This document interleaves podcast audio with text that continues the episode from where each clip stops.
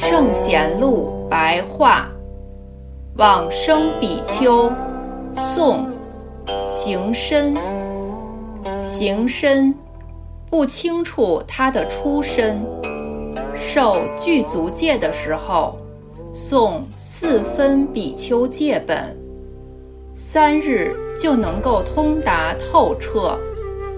学戒律于大智律师灵芝圆照，居住明庆寺二十年。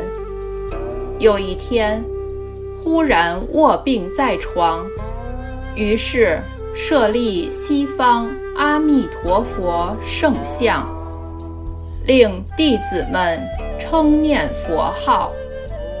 几天后，突然起身要索取三衣，并自己持诵《阿弥陀经》，接着高声念佛，随即端坐往生。